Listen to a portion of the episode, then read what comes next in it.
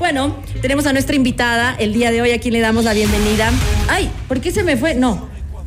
Espérense, no va a parar esto. Esto, esto fue algo inesperado. Vamos a poner esta canción y listo para recibir. Porque ahí está. Listo, ahí está. Nuestro personaje del día de hoy es gerente del Hotel Park, miembro del comité de Pacto Global Red Ecuador. Es una líder empresarial con amplia trayectoria, fue la primera mujer en presidir una aerolínea en América, es pionera en la construcción del primer edificio 100% autosustentable en Ecuador, con una visión de sostenibilidad. Eh, ha recibido reconocimientos por su apoyo a la comunidad, turismo, aviación y emprendimiento, por su liderazgo, ha dictado seminarios sobre emprendimiento, mercados y competitividad y ha formado parte de los directorios gremiales en turismo, comercio y aviación. Cursó estudios en finanzas, marketing y tiene una maestría en administración de empresas en énfasis en marketing. Vamos a recibir a esta señora maravillosa, Gabriela Sommerfield. Bienvenida al programa, Gaby. Bienvenida. ¿Cómo estás? ¿Cómo te va? Yo feliz con este recibimiento, cualquiera está feliz. Muchas ¿No es gracias. por Así que te recibieran en casa, yo me imagino que sí. No, No. es muy parecida. Hola, mami. Un Hola, abrazo mami. cariñoso y con un beso enorme. Delicioso, Sí, delicioso, es, delicioso. Igual es. como nosotros te recibimos ahora, te dimos un beso enorme también. Oye, Gaby, eh, por cierto, ¿eres malgenia? A ratos, cuando hay que ser margeña, soy margeña. Sí, sí. O, sea, o firme.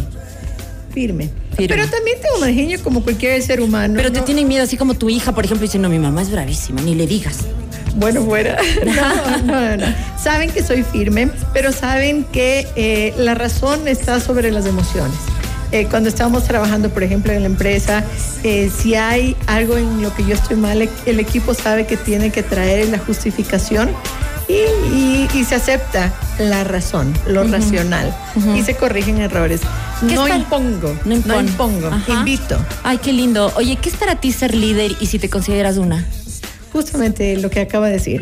Hay que inspirar, hay que compartir primero la visión que uno tiene. Si el equipo se suma, es que estamos con el equipo correcto. Y escuchas.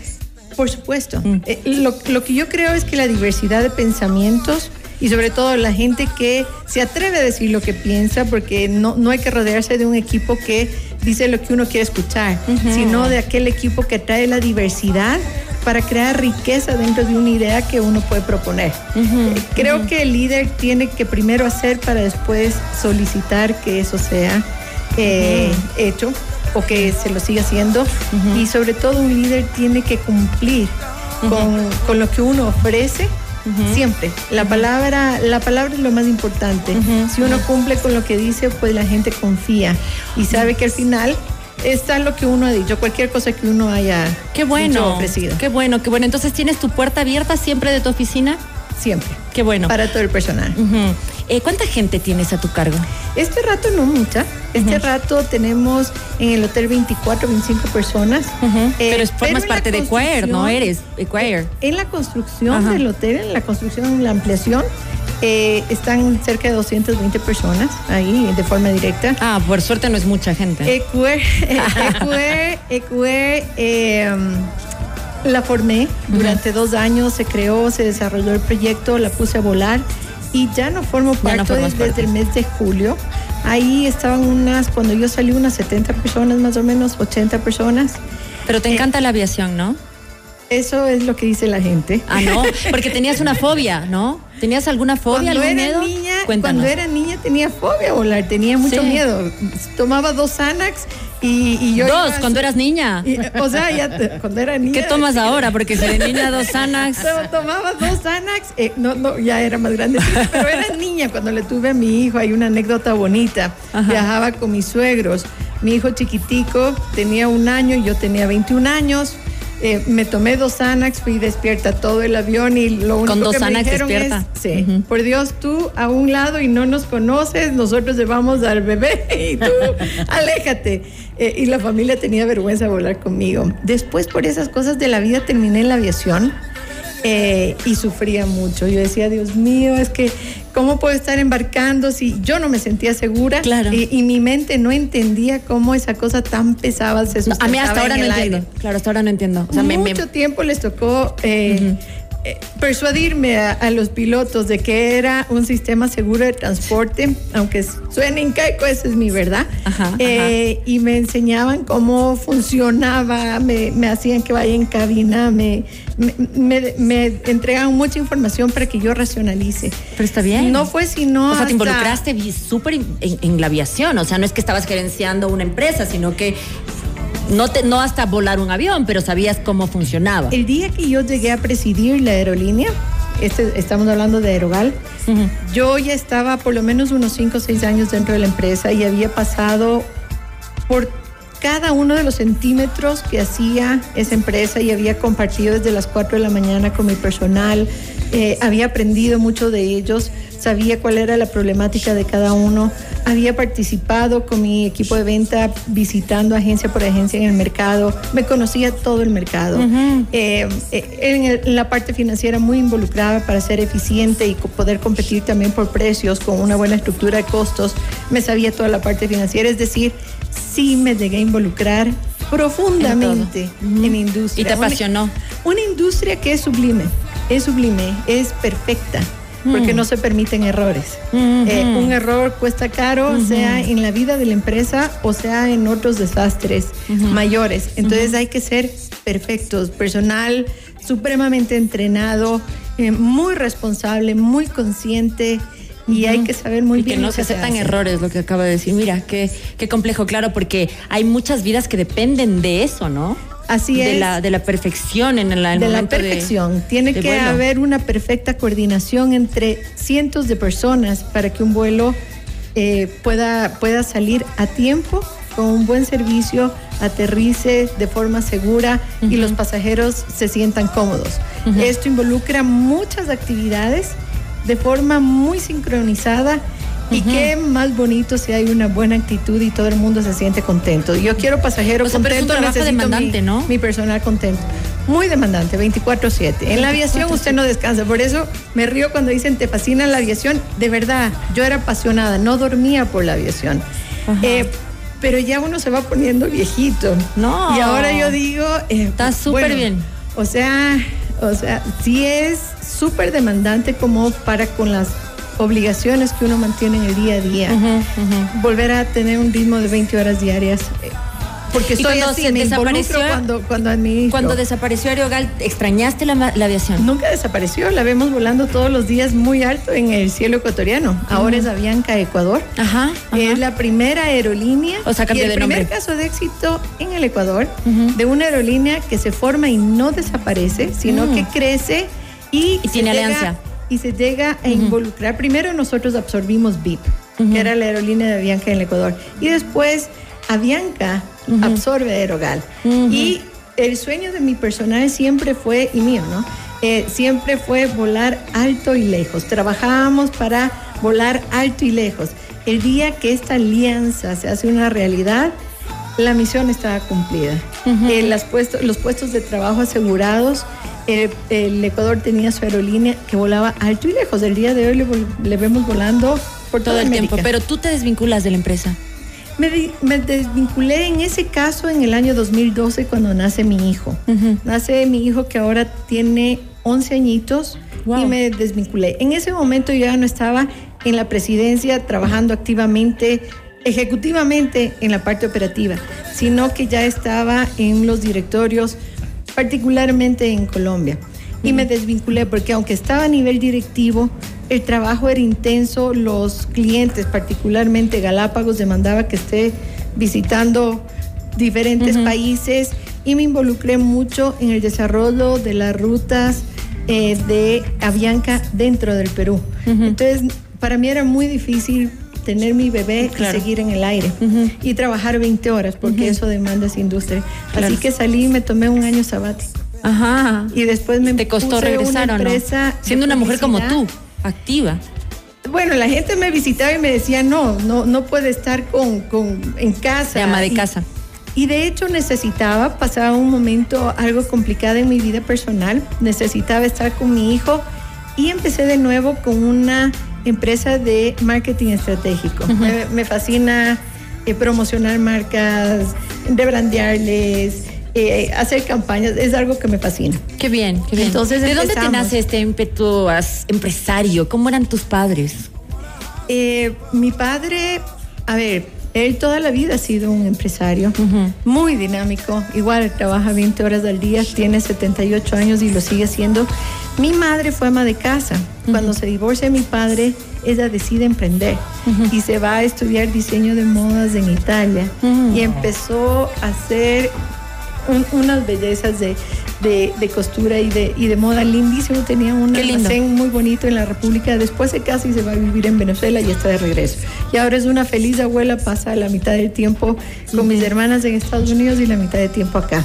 Eh, pero desde chiquita sí tuve un gusto diferente al que tenían mis hermanas. Claro, no jugabas igual, eso es lo que estuve leyendo. No, No, que- jugaba igual. No, tenía no jugabas con muñecas, de ¿verdad? Price y pasaba haciendo que salgan las moneditas y ponía un borrador y un- una agujita. Eh, a empresaria, jugabas a Y- ser y- empresaria. Y, y ponía las, las facturas, le ponía ahí y marcaba. Y también me gustaba construir legos. Ajá. eh, y construía hospitales y aeropuertos. Y construía helicópteros y aviones. Qué Esos bien. eran los legos que yo tenía. Qué lindo, qué y lindo. podía armar varias veces al día. eh, y yo creo que desde ahí vino mi gusto por... Mire, lo, lo que uno... Trátame de tú, por uno- favor, si no me voy a sentir grande. lo Más que grande. yo digo, lo que uno visiona, uno lo atrae. Ajá. Desde pequeña estaba construyendo helicópteros y aviones con los Legos, estaba construyendo hospitales, supongo que algún rato voy a construir un hospital.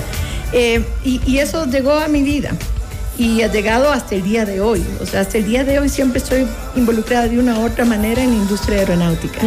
Eh, eh, soñé en ser empresaria y me gusta construir empresas, me fascina formar equipos, llenarme de gente Desde tan cero. positiva, desde cero. Me gustan los grandes retos. Qué difícil. Si voy a hacer algo, voy a hacer algo diferente, innovador. Ahora ese es también bueno, Y desde cero, ¿no? Porque viene sin Ah, ningún... Aerogal no lo tomé desde cero. Ujú, Aerogal estaba quebrada cuando ingresé. Había quebrado, ah, estaba un avión en tierra eh, y cancelaba todos los vuelos que tenía porque no tenían pasajeros para volar. Mm. El día que entré decidí ponerlo en aire con uno o con cero pasajeros, pero el Ecuador tenía que empezar a ver aterrizar la primera aeronave de Aerogal. Y empezamos a vender un producto maravilloso que era llegue mi- 15 minutos antes y vuele. Y siempre va a ser tratado como VIP. Y esa estrategia de marketing era hecha por ti. Claro, Ujú. y sirvió. Ujú. Porque como no tenía pasajeros, llegaban. Como la pizza, atendido 30 minutos o gratis. Mejor que, mejor que la pizza. Claro. Era alfombra roja, llegaba al counter, se chequeaba alfombra roja, subía a la aeronave y Alfombra despegaba roja, como un ¿verdad? pasajero. Entonces la promesa de venta se cumplió. Lo importante es cumplir lo que uno ofrece. Claro, o sea, lo que sea con un pasajero, claro. Después ya embarcaba 1.500, 2.000, 2.500 pasajeros eh, al día y había que seguir cumpliendo la promesa de ventas. Pero teníamos un equipo maravilloso de 1.200 personas. Eh, y teníamos en ese entonces 16, 17 aviones en el aire. Y cuando, cuando tú- se hace esta alianza con Avianca, ¿qué es lo que pasa con, con, con la gente de Aerogal? El día de hoy, eh, quien lleva la operación de todo el sistema de aeropuertos en Sudamérica era mi jefe de aeropuerto en ese momento en Quito. Él sigue en Avianca. Sigue en Avianca, Y ok. quien lleva la operación administrativa eh, en Centro y Sudamérica era mi mano derecha que me ayudaba a, a a la expansión de Aerogal. Ujú. Él me ayudaba para hacer toda la parte de control del proyecto para ver que todo se cumpla cada vez que abríamos una ruta o, o incorporábamos una nueva aeronave. Y de todo lo que has hecho que es tan, se suena tan exitoso, ¿qué es lo que tú dices, bueno, esto no fue lo que yo esperaba? Porque de lo que leí, eres una persona que lo que se propone lo logra y trabaja hasta hacerlo. Pero Oh, tengo hay... un montón de proyectos que nunca funcionaron. Eh, pusimos una empresa de transporte con un amigo un- de carga, era una filial de Colombia. La empresa en Colombia quebró y se, cerró, se tuvo que cerrar la de acá. Y nunca tuve chance de hacerla crecer, aunque empezó muy bien con buenos contratos, tuvo que cerrarse. Y, y ya no está. Eh, algún otro momento una amiga me propuso traer unos, unos aparatitos para la gente de tercera edad y que lo tengan siempre un monitor y que si algo le pasa aplastan un botoncito y se activen en diferentes lugares las alarmas para que vayan a rescatar a la persona. Nunca No funcionó. funcionó. Eh, y, es un producto, parecería un buen producto, ¿no? Parecería, tal vez el día de hoy. Eh, tal vez ese momento no fue el correcto. Eh, y he tenido un montón de... Pero eso es bueno saberlo, porque siempre se lee y se escucha de ti, de todos los éxitos que ha tenido Gabriela, pero no de los fracasos, porque es súper importante, aprendizajes o fracasos, como lo llames, saber que eres esa persona que también ha tenido estos bajos y que no se ha dado por vencida y que ha seguido haciendo cualquier otra, otra cosa dentro de, la, de, lo que te gusta, ¿no? miedo decir eh, y menciona la palabra fracaso. Creo que el ser honesto con uno mismo ayuda a que uno pueda corregir lo que se ha hecho mal o aprender de lo que ha sucedido. Eh, pero hay que aceptar, es, un fracaso. ¿Y has fracasado rápido o, como que has estado como dale, dale, dale, impulsando? Porque Diego Montenegro, y yo lo siempre lo menciono porque es fantástico en marketing, eh, Diego Montenegro tiene un libro y él siempre dice, recuerdo las palabras de, es docente de la Universidad uh, Hemisferios, y él dice, puedes fracasar todas las veces que quieras, pero rápido. A ver, le voy a contar una anécdota bastante interesante. Eh, habíamos salido, y, me quedo en la época de Erogal, habíamos salido a volar a Miami. Después de hacer un gran ejercicio entre la autoridad aeronáutica, eh, el sector privado, todos los clientes, los gremios apoyaban muchísimo a la aerolínea para retomar las rutas a Estados Unidos después de muchos años que no habían volado compañías ecuatorianas y nos sentíamos que estábamos reconquistando los cielos. Literalmente con la bandera nos íbamos para aterrizar en Miami. Aterrizamos exitoso, los aviones se llenaban, pero no eran los aviones que estaban destinados a volar allá. Son aviones que tuve que sacar de la operación nacional para llevarlos allá porque el arrendador que, con el que yo había firmado los contratos, había pagado los anticipos, nunca me despachó los dos aviones para Miami, que eran los adecuados, eficiente en el uso de combustible, mayor capacidad de, pasajeros, que me permitía hacer rentable en esa ruta. Me tocó cumplir con lo que yo había vendido, salí con aviones que no eran competitivos en esa ruta. Eh, pero pensamos que iba a ser durante unas dos semanas hasta que acaben de llegar los aviones. Sin embargo, cuando estaba promocionando allá las ventas, recuerdo haber recibido una llamada de mi padre y me dijo, hija, regresa, eh, se cierra la ruta. Mm. Entonces dije, ¿cómo? Si estoy aquí justo en el cóctel de lanzamiento con las agencias. Claro. Me dijo, se cierra la ruta. Regresé y me acuerdo que me dijo, a veces es mejor perder una mano y no la vida. Ajá. Hay que saber cuándo hay que parar de hacer las cosas aunque cueste. Yo llegué, eh, con mucha lloré, lloré mucho con mi equipo, lloramos juntos. Em, me habían entregado una, un premio de la Mujer del Año de Revista Hogar en ese entonces. Eh, y era por la salida de la ruta Miami. De la ruta. O sea, ¿tuviste que devolver el premio? Me fui a Guayaquil con el premio. Eh, a la misma persona que me entregó, le dije que tenía una noticia, que me había tocado cerrar la ruta y saqué de la maletita el premio y le dije, y, vengo a entregarlo. Eh, y, me dijo que no, que eso era bien merecido y, claro, y, ahora lo tengo y soy feliz con ese premio. Claro. Además te recuerda ese momento que debe haber sido aleccionador también. Así es. Me acuerdo que estábamos en la oficina, una oficina chiquita que era la presidencia de Aerogal, y le dije a mi equipo, hoy es, me acuerdo que era 7 de diciembre, 7 de diciembre, les dije, en un año vamos a volver a volar pero de la mano de un hermano mayor. Ajá. Yo, no sabías que era Bianca, claro. Yo no sabía que era Bianca.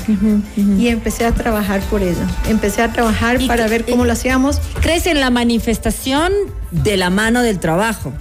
Porque mucha gente te vende ahora que manifestar y manifestar y entonces casi que te sientas a pedir las cosas. Que no, imposible. Si uno no se esfuerza, si uno no trabaja, si uno no persevera, si uno no forma un equipo para lograr lo que se propone, no lo logra. Hay que tener un equipo de gente que realmente se enamore de lo que uno quiere hacer, esté dispuesto a acompañarle, le ponga pasión. Hay que poner trabajo, pero también amor a las cosas. ¿Te gusta la política?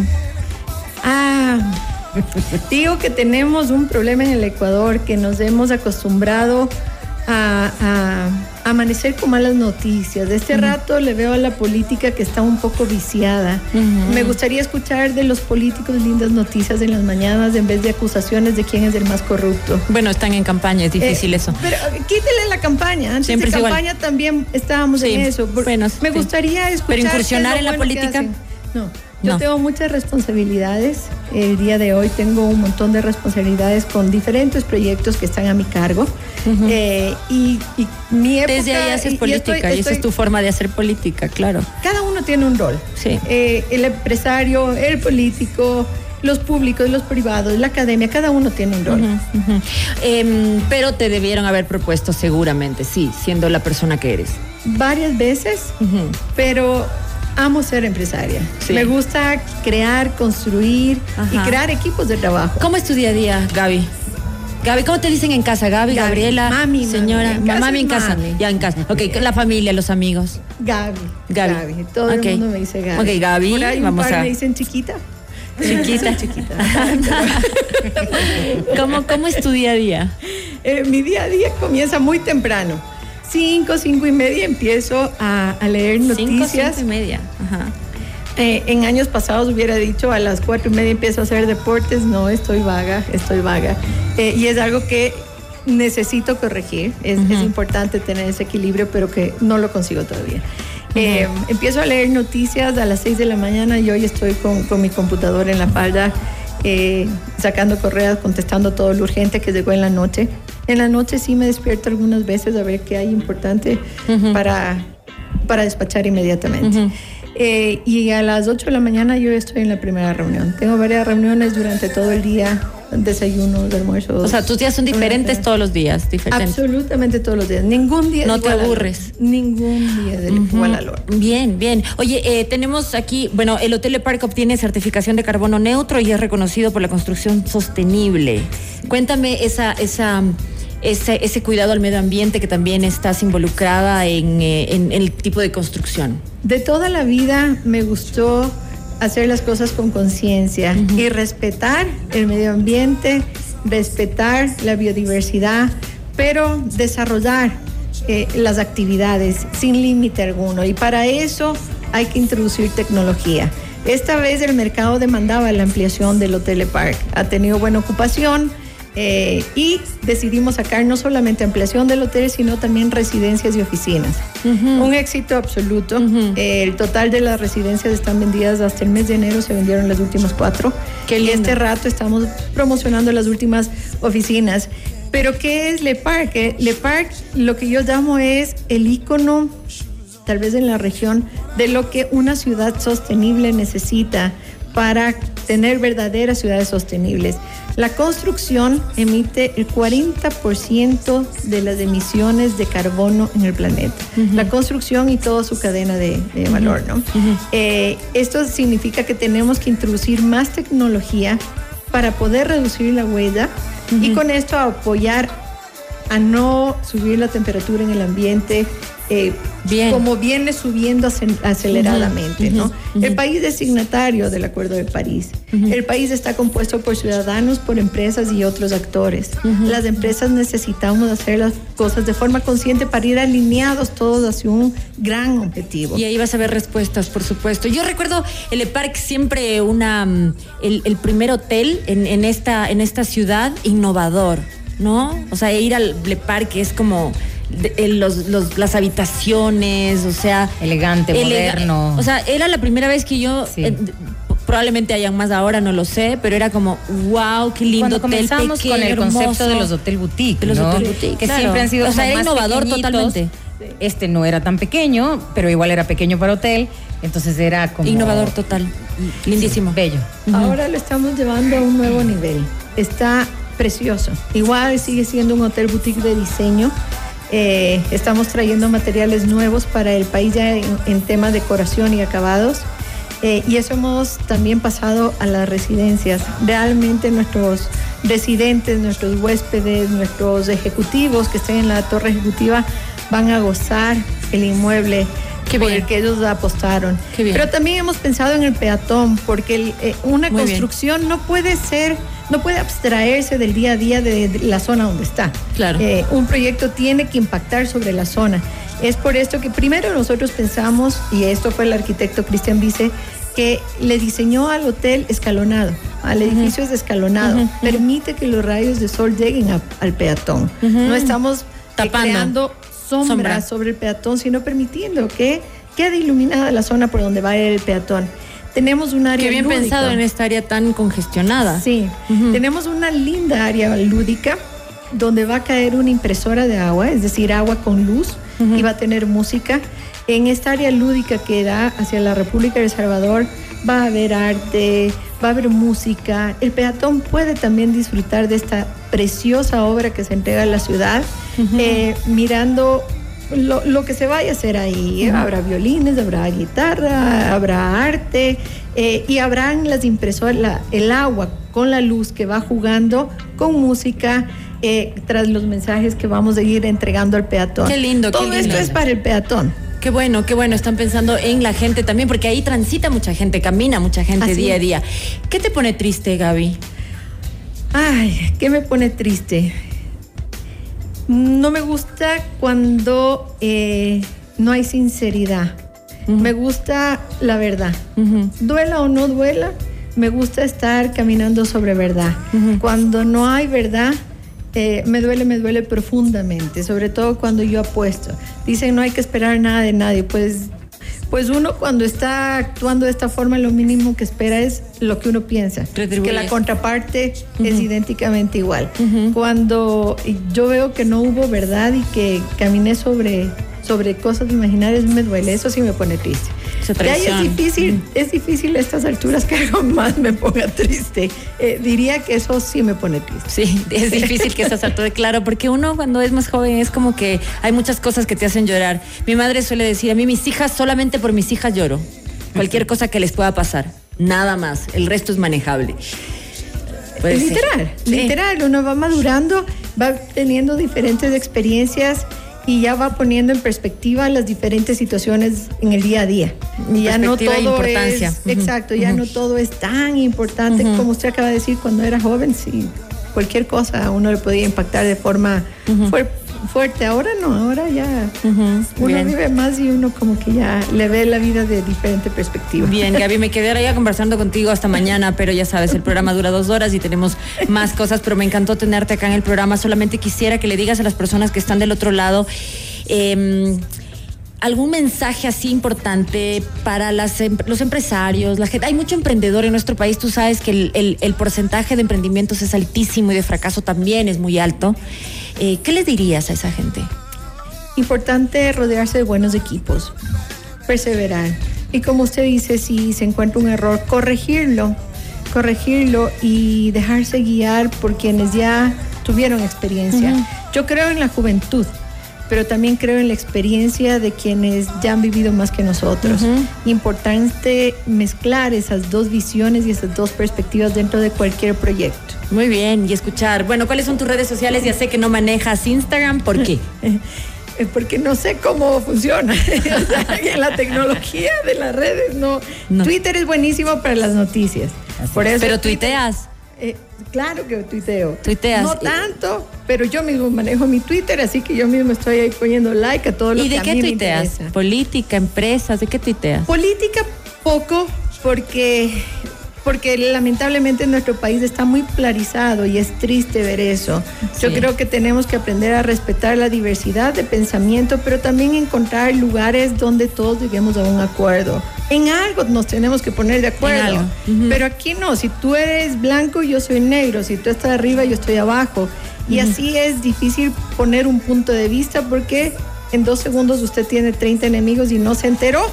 No Y se enteró así. porque estamos totalmente pol- polarizados.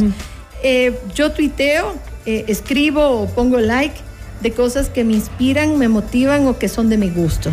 Eh, y por supuesto, de las organizaciones donde yo Información sobre lo que las está manejando. organizaciones en las que yo estoy de alguna forma Involucrada. activa. La Cámara de Comercio, ahí soy vicepresidenta. Pacto Global, soy miembro de la red y tenemos varios principios y pilares sobre los que trabajamos. Entonces, todo lo que suma todo eso. Bien. Yo pongo like y también de cosas que inspiran. Bien, bien. Bueno, muchísimas gracias, Gabriela Sommerfield, en el programa. Un abrazo grande. Gracias por aceptar esta invitación y darte el tiempo, siendo esta agenda tan apretada. Ya escuchamos que su agenda es apretada, que tiene reuniones desde las 8 de la mañana y venir al programa para nosotros ha sido un verdadero placer. Muchas Muchísimas gracias, Gaby. También he Gracias. disfrutado. Gracias. Un abrazo grande. Hacemos una pausa y regresamos de inmediato. No se vayan.